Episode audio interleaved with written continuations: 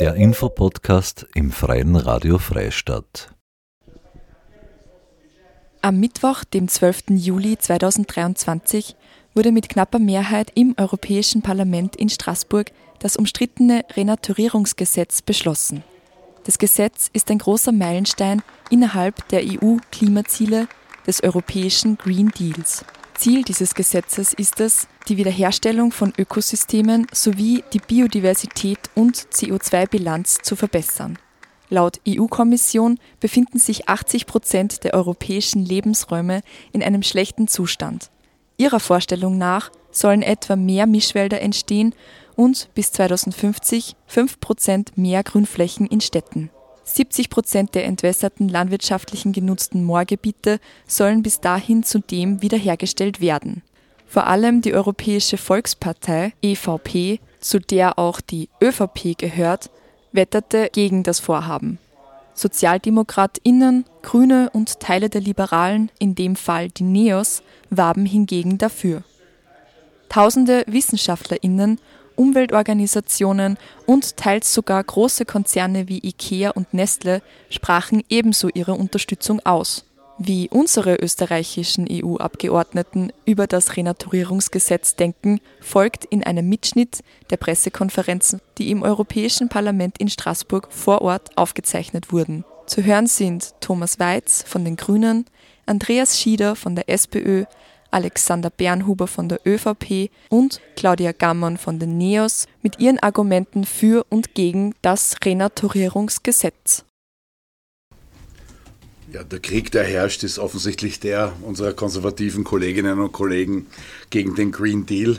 Ähm, wenn ich da gleich anknüpfen darf äh, zu dem letzten, was du gesagt hast, äh, dieser Initiativbericht von der Frau Mortler bezieht sich vor allem äh, auf, auf die Basis der Panikmache. Wir hätten ein Problem mit Ernährungssicherheit, also Versorgungssicherheit innerhalb der Europäischen Union. Und gleichzeitig sagt der Report, wir müssen mehr Getreide für Biokraftstoffe verwenden. Damit widerspricht er sich eigentlich schon in sich selbst.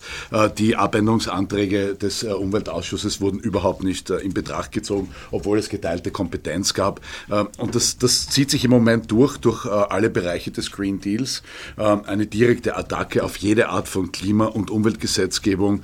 Ähm, die europäischen Konservativen versuchen hier zu verhindern, was nur irgendwie möglich ist.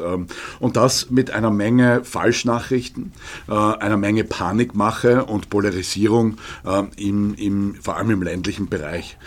um, Was spannend ist, ist, dass äh, ja die Investitionen zum Beispiel in Hochwasserschutz, äh, wenn man sie mit äh, Naturrenaturierung an, anpackt, äh, fünfmal günstiger sind, wie wenn man technische Hochwasservorsorge betreibt.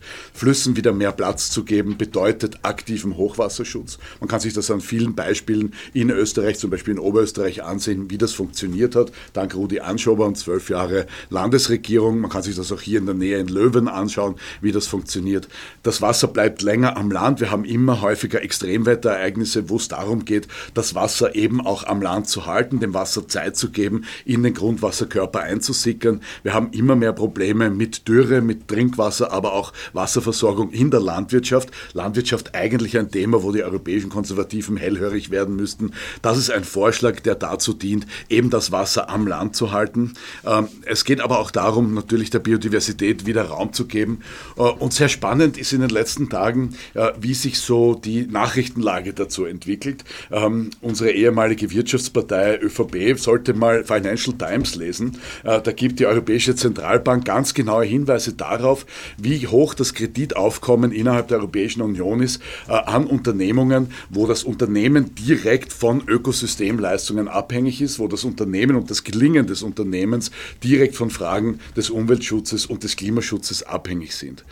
Auch äh, die äh, Äußerungen von großen Unternehmungen der letzten Tage, Coca-Cola, Unilever und andere ganz und gar nicht des Grünen verdächtigen große Unternehmungen äh, haben durchaus auch den Konservativen ausgerichtet, dass der Naturschutz, der Umweltschutz äh, heute ein zentrales Thema sind, um wirtschaftliche Fähigkeit aufrechtzuerhalten, dass eben Klima- und, und Biodiversitätsverlust äh, zu den größten Gefahren für die wirtschaftliche Tätigkeit und den wirtschaftlichen Erfolg äh, innerhalb innerhalb Europas, aber auch global äh, zu sehen sind und die europäischen Konservativen aufgefordert, zurück an den Verhandlungstisch zu kommen.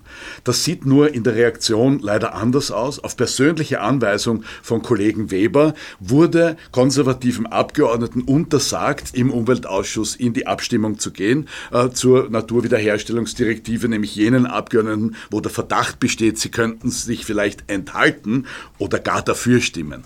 Ähm, die wurden äh, sozusagen ausgeladen und denen wurde untersagt, hier abzustimmen. Das ist meiner Meinung nach ein schwerer Eingriff in das freie Mandat von Abgeordneten äh, und vor allem ist es inhaltlich überhaupt nicht argumentierbar, warum das gemacht wird. Ähm, die europäischen Konservativen äh, haben in, in, äh, in diesem Bereich ähm, ja, zum Generalwiderstand geblasen gegen die wirtschaftlichen Interessen äh, der Europäerinnen und Europäer, äh, gegen die Interessen unserer nächsten Generationen, die noch gerne einen Planeten haben würden, äh, der zu bewohnen ist. Äh, und ich kann es inhaltlich gar nicht nachvollziehen, äh, außer dass äh, eventuell unsere Konservativen beschlossen haben, sie wollen die besseren Rechtsaußen sein, die mit Fake News, Angstmache, Stimmungsmache und Populismus hier auf Stimmenfang, Stimmenfang gehen. Ähm, das ist äh, sehr zu bedauern. Ja, die Nutzung dieser Flächen ist ja nach wie vor erlaubt. Äh, zum Beispiel äh, im Moment hochgedüngt und intensiv bewirtschaftetes Grasland wieder zurückzuführen in, in spät gemähtes und, und dadurch etwas weniger produktives Grasland mit sehr, sehr positiven Auswirkungen für die Umwelt und für die Biodiversität. Auch die Frage von Wiedervernässung, auch da lassen sich nach wie vor Erträge erzielen, weniger als vorher. Eines muss allerdings klar sein. Es besteht ein öffentliches Interesse in der Renaturierung und dieses öffentliche Interesse muss auch zu einer öffentlichen Abgeltung von Einkommensverlusten oder Wertverlusten der Grundbesitzer und Grundbesitzerinnen führen. Äh, es kann natürlich nicht sein, dass die Bäuerinnen und Bauern, die zufällig neben einem Fluss die Äcker haben oder zufällig neben einem, äh, äh, wieder, neben einem Moor, das wieder vernässt wird, die Flächen haben, den Preis dafür bezahlen. Das ist ein gesamtgesellschaftlicher Auftrag. Es wird ja hier die Falschnachricht verbreitet, es gebe keine Finanzierung für diese Aufgabe. Es gibt deutlich Milliarden Finanzierungen dafür. Erstens tritt diese Verordnung überhaupt erst 2026 in Kraft, wenn überhaupt. Und dann gibt es Gelder sowohl in der gemeinsamen Agrarpolitik, im Live-Fonds, äh, im äh, Recovery and Resilience, also Wiederaufbaufonds nach Covid, auch in den, in den normalen Budgets äh, der Europäischen Union ist, sind Teile für Klima und Biodiversität schon ähm, ähm, vor, vorgesehen. Also es gibt zahlreiche Fonds, EU Invest, auch die Kohäsionsfonds. Überall gibt es Gelder, die für Biodiversität Biodiversität und Klimaschutz vorgesehen sind. Also selbstverständlich gibt es eine Finanzierung, äh, um diese Aufgabe auch zu bewältigen und eben nicht äh, die, das ist eine Falschnachricht, dass das dann einfach die Bäuerinnen und Bauern zu bezahlen hätten. Das stimmt so nicht. Diese bedenkliche Entwicklung äh, zur Klimapolitik seitens der Europäischen Volkspartei, und da muss man ja sagen, ist die österreichische Volkspartei ein ganz normaler Teil der Europäischen Volkspartei, weil ja auch die österreichische Volkspartei genau äh, das macht. Interessanterweise ist es eines der zentralen Projekte der von der Leyen-Kommission, auch von ihr äh, persönlich durchaus äh, mitgetragen, dass sie aus derselben Parteienfamilie kommt wie der Herr Weber, der das gerade jetzt nicht will, äh, zeigt nur, wie schwierig es ist. Auch diese Woche sind da wieder zwei Fragestellungen auf der Tagesordnung.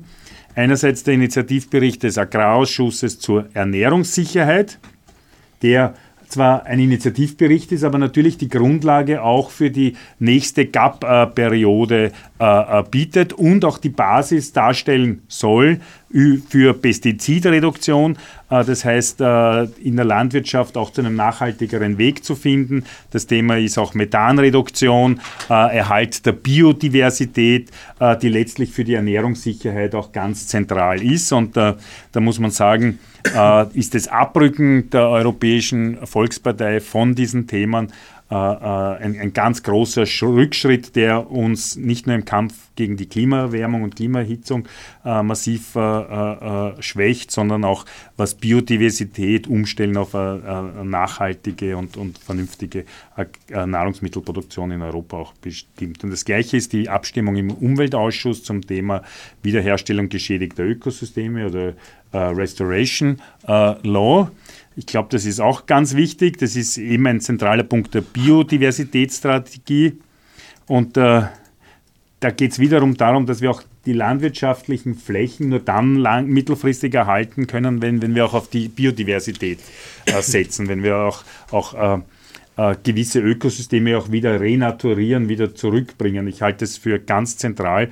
Und hier hat sich die Europäische Volkspartei, die EVP, aus den Verhandlungen zurückgezogen, obwohl man ja sogar auf gewisse Gemeinde- und Landwirtschaftsbedenken versucht hat, noch einzugehen. Trotz dieses Auf sie zugehen quasi sich zurückgezogen hat, ist, ist traurig und ist, ist, ist ein, ein falsch verstandener Bauern, Populismus, Lobbyismus, äh, der hier gelebt wird, weil sogar die Industrie ist dafür. Ich sage, dieser Tag ist ein offener Brief erschienen von Nestle, Coca-Cola, Ikea, die selbst die auch schon bei all ihren negativen Auswirkungen in ihrer Produktion erkannt haben, wie wichtig Biodiversität äh, auch ist. Und ich meine, dass das Thema nicht nur ein woges Thema ist von irgendwelchen Klimaklebern, wie es manche in der ÖVP und in der FPÖ glauben, sondern ein ganz zentrales Zukunftsthema. Glaube ich, hat man in Österreich gerade gestern erkannt, äh, wie sehr durch das Auftauen der Permafrostböden die Alpen äh, einstürzen. Ich sage nur Thema Galtür und wir haben ja schon andere Themen auch äh, gehabt und der Alpenverein, die Naturfreunde, äh, wir sehen das tagtäglich in unserer Arbeit, auch am Wegeerhalt, äh, äh, Hüttenerhalt und in, in, all diesen Bereichen, wie sehr der Alpenraum in Wahrheit von der Klimaerhitzung äh, betroffen ist, nämlich stärker als der, der globale Durchschnitt. Also die, die Auswirkung der Klimaerhitzung und die, die, die, die Erhöhung der, der, der Temperatur stärker als äh, im, im, im europaweiten oder weltweiten Durchschnitt die Erklärung, warum dazu, und äh, das äh, soll ja nichts heißen, dass wir Klimawandelleugner oder Co. sind. Äh, ich unterstütze ja vollkommen die Idee von, von Ursula von der Leyen, Green Deal, äh, wie können wir Europa klimaneutral machen bis 2050. Nur jetzt in der Umsetzung merkt man eben, dass wir, ich drücke es in Schulnoten aus, dass gerade dieser äh, Entwurf zur Wiederherstellung der Natur ein, wirklich ein Fünfer ist und dasselbe gilt ja auch für die Verordnung äh, für die nachhaltige Verwendung von Pflanzenschutzmitteln, die ja auch äh, sehr, sehr große äh, Bedenken unsererseits äh, hat, wo es wirklich darum geht, dass hier äh, Gesetzgebung ja vorgeschlagen wurde, ist die nicht sehr zielbringend ist, die wenig überdacht ist und äh, die nicht mit, mit den äh, Machbarkeitsstudien übereinpasst. Aber jetzt etwas Fokus wieder zur Wiederherstellungsverordnung. Ähm, wo, wo, sind hier unsere großen Kritikpunkte? Wo sehen wir hier die großen Probleme? Und warum sagen wir, dass es derzeit diese Verordnung einfach nicht braucht? Denn, äh, als, wenn, wenn immer das Argument kommt von Vizepräsident Timmermans, wir brauchen dieses Gesetz jetzt und sofort, ohne dem wird unsere Umwelt äh, untergehen, dann entgegne ich dem ganz klar, dass es hier äh, bereits in dem ganzen Geltungsbereich 23 gesetzliche Ver äh, Verordnungen und Richtlinien gibt und jetzt gibt es noch die 24. dazu. Also wir haben alles, was Land und Fluss, und ich bin selbst Landwirt auf unseren Äckern, Wäldern, Wiesen und äh, Flüssen basiert, ist ja bereits reguliert. Für das gibt es alles Richtlinien und jetzt brauchen wir nochmal die eine Glaskuppel mehr, die hier äh, darüber gestülpt wird äh, und dann sozusagen das 24. Äh, den 24. Gesetzesvorschlag ausmacht. Also wirklich eines, ein, ein, ein Vorschlag zu viel, den es hier nicht braucht und äh, ohne dem äh, trotzdem Klimaschutz weiter funktioniert, weil wir bereits sehr, sehr vieles geregelt haben. Wir haben geregelt, wie Flüsse wiederhergestellt werden äh, sollen. Wir haben geregelt, was auf landwirtschaftlichen Flächen passieren kann und wir haben äh, geregelt, wie äh, in Naturschutzgebieten, Natura 2000 Gebieten äh, gewirtschaftet werden soll. Aber wenn jetzt hier nochmal Vorschläge kommen, dass äh, 10% der Ackerfläche stillgelegt werden sollen, dass wir 20% der, der Fläche äh, der Europäischen Union äh, unter Wiederherstellungsmaßnahmen erzielen sollen, dann spiegelt das einfach nicht äh, die, die Realität wider, sondern es gibt einfach Punkte, die, die einfach außer Acht gelassen werden. Das ist erstens die, ein, der Fokus auf Ernährungssicherheit und auch die Einschränkung außer Nutzungsstellung der Fläche. Also wir, wir verlieren ja ohnehin bereits Agrarflächen durch äh, Verbauung, Versiegelung äh, in Österreich und in ganz Europa. Und hier nochmal äh, eines darauf zu legen, ist wirklich sehr bedenklich und auch in Verknüpfung mit den anderen Verordnungen, die hier bereits am, am Tisch liegen, haben wir hier große Bedenken. Äh, das zweite einfach in, in, im Detail in der Zielsetzung, wenn hier, äh, wenn hier Maßnahmen gesetzt werden, wie zum Beispiel ein äh, Wiesenschmetterlingsindex, der sich positiv entwickeln muss, dann hinterfrage ich das schon, äh, ob das wirklich die Realität widerspiegelt. Also wir kennen alle die Natur und die Natur ist, äh, ist lässt sich nicht auf ein, ein Blatt Papier messen. Und wenn ein, ein Farm Birdland Index, der äh, von Freiwilligen bzw. NGOs erstellt wird, als, als Indikator äh, herhaltet und wenn man den nicht erreicht, äh, ja in einem fast Vertragsverletzungsverfahren droht, dann spiegelt das einfach nicht die Natur wider. Wir haben eine Natur, die sich verändert, blicken wir nur auf den Neusiedlersee, der zum Austrocknen droht und dann kann ich nicht sagen, äh, die, der, der, muss sich, der Zustand des Neusiedlersees muss sich so erhalten oder verbessern. Also man muss mit einem realistischen Blick, äh, weil wir wissen, dass es Änderungen in der Natur gibt, da nach vorne gehen und in dem Bereich schauen, wo kann man äh, hier etwas erreichen. Und auch, und ich sage das als Abgeordneter der ÖVP ganz klar, ich habe äh, auch Werte, die, die unsere Partei vertritt und äh, die spiegeln sich einfach nicht wieder, wenn es darum geht, um, um äh, das Recht auf Eigentum, das Recht auf Subsidiarität in den Ländern, dann kommt es eben hier nicht vor. Hier drohen und die Kommission hat uns hier nichts entgegnen können. Hier drohen großflächige Enteignungen, speziell wenn es zum Beispiel um Wiesen geht. Die, die Eltern, Großelterngeneration äh, hier äh, entwässert haben, wo jetzt äh, Gras angebaut wird oder Ackerland ist, das wieder vernässt werden soll, gibt es keine Antworten, wer hier für Entschädigungen aufkommen soll. Das ist eine Form der Enteignung, wo, wo einfach gesagt wird, ja, hier sollen mögliche Quellen gemeinsamer Agrarpolitik oder sonstige Töpfe angezapft werden, aber klare Antworten auf den Bereich Finanzierung gibt es hier nicht. Und gerade wenn ich auf Österreich blicke, wir haben tolle Naturschutz, Naturschutz äh, den Naturschutz auf Länderebene geregelt. Hier funktioniert es sehr gut. Und warum braucht man hier äh, wieder dieses äh, Denken, alles aus Brüssel bestimmt werden und arbeitet man nicht mit den Ländern vor Ort hier? Äh, Bundesländern, im österreichischen Fall, das ist von Land zu Land anders, aber in Österreich mit den Bundesländern zusammen und schaut sich wirklich spezifisch an, wo sind die Regionen, wo kann man etwas tun, aber nicht äh, so als Brüssel die Landkarte gezeichnet und ihr müsst hier, äh, ihr müsst hier äh, umsetzen. Und eben diese Bereiche auch fehlende Rechtssicherheit, weil einfach sehr stark in nationale Kompetenz eingegriffen wird. Äh, speziell, wenn es darum geht, wo kann zukünftig noch Ortsentwicklung stattfinden, wo kann zukünftig noch noch äh, Stadtentwicklung stattfinden, aber auch und das ist ja auch ein großer Widerspruch. Wir haben Ziele, äh, erneuerbare Energien zu erzeugen, aber dann eine große Einschränkung in diesen Schutzgebieten, zum Beispiel Wasserkraftwerke auszubauen, umzubauen, zu erneuern, zu errichten. Äh, was darf man dort, was darf man nicht? Äh, es hat einen Vorschlag gegeben auf, auf Gesprächsebene. Die Kommission soll vorlegen, welche Maßnahmen, also ist ein Wasserkraftwerkbau in Natura 2000 Gebieten möglich oder ist ein Biomasseheizwerkbau in Natura 2000 äh, Gebieten möglich? Einfach eine Positivliste vorzulegen vorlegen. Der Vorschlag wurde einfach nicht angenommen. Also die Kommission ist hier äh, nicht äh, unseren Aufforderungen nicht nachgekommen. Und ähm, da so, so, abschließend noch ist ja das sehr bewundernswert, wenn ich vorige Woche äh, dann per WhatsApp von einer Kommissionsmitarbeiterin äh, von Ursula von der Leyen äh, das äh, Non-Paper erhalten habe mit der Bitte, mir das sehr genau zu, anzusehen und nochmal meine äh, Entscheidung zu überdenken, ist es ja äh, schon sehr, sind das schon sehr spannende Methoden, die hier die Kommission anwendet, monatelang oder fast jahrelang nicht auf die Kritik der Abgeordneten zu reagieren sie im Dunkeln stehen zu lassen und dann eine Woche vor der Abstimmung nochmal ein, ein Non-Paper zu veröffentlichen, das halt nicht zur Abstimmung steht. Es sind sehr viele Punkte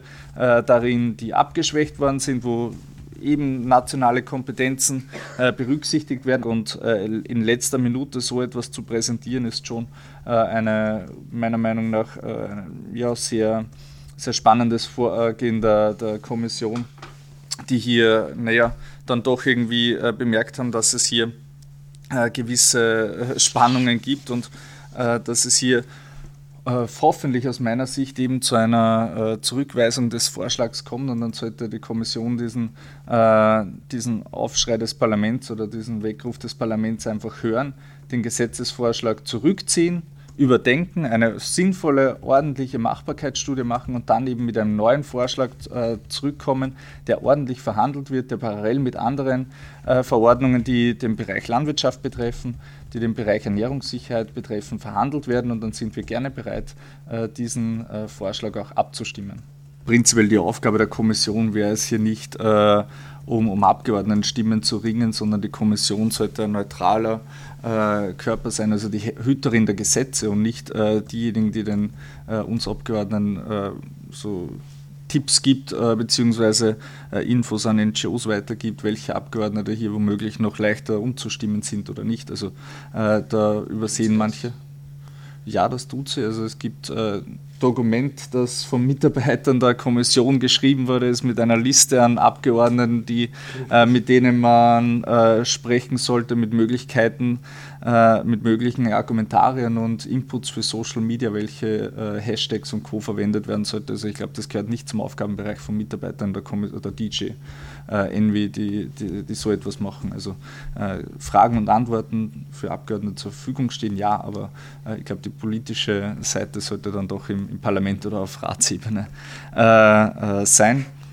Und ich glaube, wir haben ein, ein, System innerhalb der Europäischen Volkspartei, dass wir Mitglieder haben, die, die vollwertige Mitglieder sind, die Ersatzmitglieder sind und äh, dahergehend äh, gehe ich davon aus, dass ein sehr, sehr großer Teil an, an Vollmitgliedern hier sein wird und äh, also dass hier Druck ausgeübt wird oder sonst gehe ich nicht davon aus, aber ich glaube, wir haben als Partei hier eine ganz klare Position äh, bezogen und das, äh, irgendwann ist einmal ein Punkt erreicht, wo von anderen Kolleginnen und Kollegen und wenn man dann bei so Freihandlungen dabei ist und man bringt mehrmals seine Vorschläge vor und die werden nicht und nicht und nicht gehört, dann ist irgendwann der Punkt erreicht, wo man den Tisch eben dann verlässt derzeitige, ich habe gesagt, das soll nicht für die Zukunft bedeuten, sondern äh, ganz klar, die Kommission soll diesen Vorschlag zurückziehen, einen neuen vorlegen und dann verhandeln wir gerne. Und dazwischen sind wir nicht im luftleeren Raum unterwegs. Also wie gesagt, wir haben ja alles bereits geregelt, aber wenn man so eine weitreichende Verordnung macht, dann sollte man das bitte äh, ordentlich machen, dann sollte man alle mit am Boot haben. Ja? Wir können etwas umsetzen und die Bevölkerung ist nur stinksauer.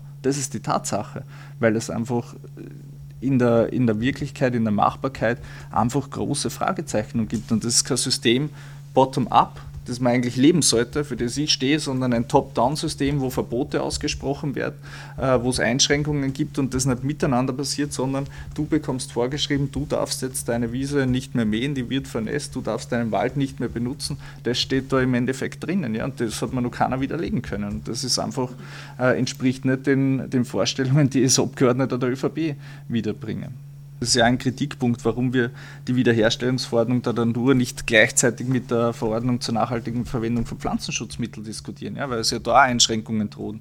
Und das, das zeigen ja dann manche Studien bereits, was passiert, wenn wir das umsetzen. Wir werden mehr Mais produzieren können, wir werden mehr Getreide produzieren können, aber gerade äh, Kulturen, die man eigentlich im, im Nahrungsmittelbereich einsetzt, also Kartoffel, Zuckerrüben, Obst- und Gemüseanbau, die werden an Produktion, äh, die wird, da wird die Produktion zurückgehen. Das droht uns. Nee, ich glaube äh, einfach, ein, man braucht einen großen Blick und natürlich gibt es in gewissen Bereichen, äh, wo wir als Europäische Union produzieren können. Das ist äh, in, in, diesem Fall zum Beispiel Getreide oder Mais und das ja wichtig ist, an, an Teile, an anderen Teilen des Globus, also Nordafrika und Co. zu liefern. Ich glaube, wir haben da eine globale Verantwortung und nicht nur uns abgeschottet sehen und wir haben ja gewisse Importe an, an, an Früchten, die einfach bei uns äh, nicht wachsen. Also auch den globalen, unsere globale Verantwortung sollten wir da sehen und jetzt nicht so sagen, äh, wir wollen nichts mehr mit einer globalen Ernährungsproduktion zu tun haben. Ich bin froh, dass wir äh, in, in, Österreich oder in Europa äh, noch äh, wirklich ausreichend Lebensmittel produzieren können. Wir sehen es ja in anderen Bereichen, sprich Antibiotika und Co., wie wir da abhängig sind von Importen aus Drittstaaten und ich beim besten Willen will ich das nicht haben für die Landwirtschaft. Ich sage es einmal etwas überspitzt. Also ich möchte gerne sein die, die Partei des Hausverstandes und nicht die Partei des Verbo Verbietens. Es braucht dann mit Hausverstand umgesetzte Wissenschaft, die nicht verbietet, sondern wo man alle mit an, an Bord hat. Ja? Und das ist anderes Thema, Verbrenner, weil es so argumentieren kann. Und es wird sich, wenn sie, wenn sie die Technologie nicht rechnet, wird kein Mensch sich ein äh, E-Fuel-Auto kaufen. Aber warum muss es dann verbieten? Ja? Sondern manche Sachen regelt ja einfach der Markt ja? und regelt der Hausverstand, weil wenn man das Auto fahren um so viel billiger kommt, dann will mit einem Elektroauto fahren. Ja? Aber ich brauche es nicht, äh, wegen dem muss ich das an, jede andere Technologie nicht verbieten. Und ich habe auch nicht, keiner hat gewusst, was unser Handy vor 15 Jahren kann. Und wir hätten auch sagen können, wir verbieten jetzt äh, Handys, weil das Blaulicht im Display ist. Oder jetzt einmal fantasiemäßig gesagt, das ist schädlich für die Augen. Ja? Ähm, als Fantasieargument jetzt, also irgendwas hätte man ja finden können. Und äh, da, da bin ich schon äh, dafür, dass man, und ich gebe dem Ziel ja recht, also ich glaube, das Ziel können wir erreichen, aber man muss es ja mit der, der breiten Masse der Bevölkerung erreichen, ja. Und da ist im bäuerlichen Bereich, im landwirtschaftlichen Bereich wirklich äh, ein großer Aufschrei da, dass man sich da hinten äh, nach, also benachteiligt gefühlt. Also jeder Bauer ist, Bäuerin ist gerne bereit, etwas zu tun, aber man muss, an, man muss schauen, wie man alle auf seiner Seite hat. Und das hat Franz Timmermans nicht. Der hat das verschlafen. Ich habe kein Foto gesehen, wo er die letzten Jahre einmal auf einem landwirtschaftlichen Betrieb war und mit einem Bauern geredet hat. Aber in Agrarflächen einschneiden und in die Produktion eingreifen, das kann er. Und wenn man sich anschaut, die, die wirtschaftliche Situation auf den Betrieben, dann ist das eine sehr angespannte Lage. Die Eckpfeiler auf europäischer Ebene einschlagen. Also wie schaut Naturschutz auf europäischer Ebene aus? Aber dann die Länder umsetzen lassen und die Länder mit den betroffenen Regionen das umsetzen lassen. Jetzt nehme ich nur ein Beispiel her, nehmen wir irgendein ein, ein Vogelschutzgebiet her, wo bodenbrütende Vögel sind dann ist mein Vorschlag der, äh, dass ich sage, äh, die Landesabteilung, Landesnaturschutzabteilung trifft sie mit den Landwirten, die in einer Region sind, wo Bodenbrüter, Bodenbrütervögel vorhanden sind. Dann wird diskutiert, was ist der, der ideale Vorschlag, zum Beispiel später mähen, äh, Nutzung anderwertig machen und dann wird diskutiert, wie, können, wie ist das auch für die Landwirte machbar, was für Entschädigung gibt es und dann weiß man, man hat auf diesem Gebiet, auf diesen vielleicht 300 Hektar, hat man 60 Prozent äh, der Flächen dann so unter Schutz gestellt. Und dann hat man sage eine Win-Win-Situation erreicht und die, die Betroffenen sind auch mit an Bord gewesen, weil man vorab mit ihnen geredet hat, aber das passiert ja nicht. Wenn, wenn äh, Pläne im Bereich äh, Natura 2000 nicht eingehalten werden, dann gibt es natürlich Mahnschreiben der Kommission, die hingehen können bis zum Vertragsverletzungsverfahren. Das ist ja alles möglich. Nur äh, ich bin da weiß nur aus dem Bereich Pflanzenschutz, die Kommission, Mitarbeiter sagen uns, äh, so viele Länder haben das noch nicht ordnungsgemäß umgesetzt. Aber die Kommissarin hat keinen einzigen Brief an irgendeinen Mitgliedstaat geschrieben, dass es schlecht umgesetzt worden ist und dass es Nachbesserungen gibt. Also äh, es gibt ja Tools, die werden ja nicht genutzt ich glaube, wir können die Ziele erreichen, aber wirklich mit einem Bottom-up-Prinzip, wo man alle mit an Boot, äh, Bord hat. Und äh, ich sage nicht, dass wir das auf alle Ewigkeiten aussetzen oder bremsen will, die, die Wiederherstellungsverordnung, aber einfach dieses Prinzip des Verbietens und nicht des Anreizes, das ist, äh, widerspricht mir einfach und einfach viele Fragen, die nicht gelöst sind. Und ich gebe Ihnen recht, wenn Sie sagen, wir müssen mehr Wiesen und Moore vernässen, ja, aber dann braucht es auch für die Betroffenen einen gewisse, äh, gewissen Plan, ja, wenn da landwirtschaftliche Betriebe betroffen betroffen sind. Äh, ein junger Hofübernehmer, der vielleicht einen Stall gebaut hat und dann erfährt, aber auf, sein, auf der Hälfte seiner Fläche darf er nicht mehr bewirtschaften oder kann statt viermal die Wiese nur mehr zweimal mähen, äh, dann ist das einfach ein extremer Einschnitt in, in Eigentum und da gibt es keine Antworten darauf. Und solange die Antworten nicht da sind, äh, sage ich schon, dass man halt da natürlich bei anderen Programmen weitermachen kann. Und es gibt ja Programme, wo Wiesen und Moore wieder vernässt werden, aber nicht mit, mit, mit dieser Verordnung, weil wir eh schon sehr viele andere Programme haben. Es ist vorgesehen, dass ein Land äh, muss dann Pläne machen, äh, in welchen Gebieten äh, die, die, die streng geschützt werden, die weniger streng geschützt werden. Also es ist ja viele, vieles an, an Bürokratie und Pläne zeichnen, wo wir dann zum Beispiel aus Niederösterreich die Mitarbeiter der Umweltabteilung sagen, äh, dass sie hier nur mehr äh, Pläne zeichnen und argumentieren und dokumentieren müssen, äh, nur damit man den Umweltzustand festhält. Und die Umweltzustand festhalten ist halt auch eine spannende Frage äh, mit Schmetterlingen und Vögel zählen und sonstigen ist halt, die Natur lässt sich halt nicht immer auf ein Blatt Papier dokumentieren, sondern ist halt ein, kann jedes Jahr zu jeder Zeit anders sein, aber die Kommission will ja das mit Zahlen belegt haben und dann, dass wir dann nur äh, Jobs im Büro schaffen, die dann irgendwie Daten schlichten und sortieren, ist nicht unbedingt der Mehrwert an der Natur wir verhandeln seit über 20 Jahren dieses Abkommen, da war ein ganz anderer Startpunkt, sondern es wird wirklich darum gehen, wie schaffen wir es, die Standards, die wir in Europa haben und die Produktionsstandards auch woanders hin zu äh, exportieren. Und das wird einfach null berücksichtigt und solange da nicht, und das funktioniert nur mit einem großen Aufschnüren, äh, kann man mehr äh, erreichen. Und das heißt einfach Neustart der Verhandlungen. Wir sind dagegen ein Handelsabkommen, aber so ein Handelsabkommen der alten Schule ist einfach ein No-Go für uns. Für uns war es immer wichtig, das Gesetz, also wir, wir teilen das auf jeden Fall und für mich ist ganz wichtig, auch den Punkt zu machen, ich finde das ganz wichtig, was sich dieses Gesetz als Ziel gesetzt hat, wozu es da ist.